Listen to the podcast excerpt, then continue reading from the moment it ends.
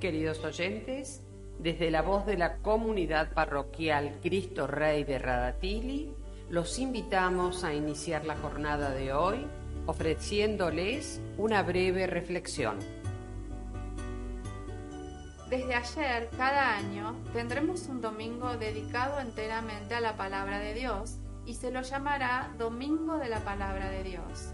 El mismo Papa Francisco que lo ha instituido, en su carta apostólica nos dice, La Biblia no puede ser solo patrimonio de algunos, y mucho menos una colección de libros para unos pocos privilegiados.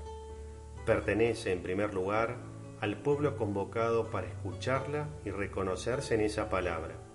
A menudo se dan tendencias que intentan monopolizar el texto sagrado, relegándolo a ciertos círculos o grupos escogidos.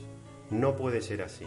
La Biblia es el libro del pueblo del Señor, que al escucharlo pasa la dispersión y la división a la unidad. La palabra de Dios une a los creyentes y los convierte en un solo pueblo.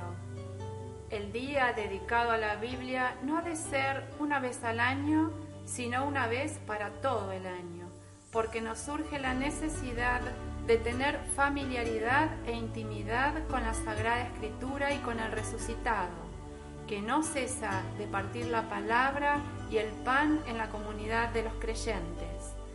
La dulzura de la palabra de Dios nos impulsa a compartirla con quienes encontramos en nuestra vida para manifestar la certeza de la esperanza que contiene. Gracias Señor por tu palabra tu palabra, Señor, me da vida. Tu palabra, Señor, es la verdad.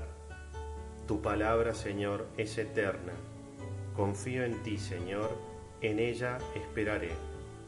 Es la luz de mis ojos, la luz en mi camino. Amén. Desde la voz de la comunidad parroquial Cristo Rey de Radatili, les agradecemos su sintonía y les deseamos un día bendecido por el Señor.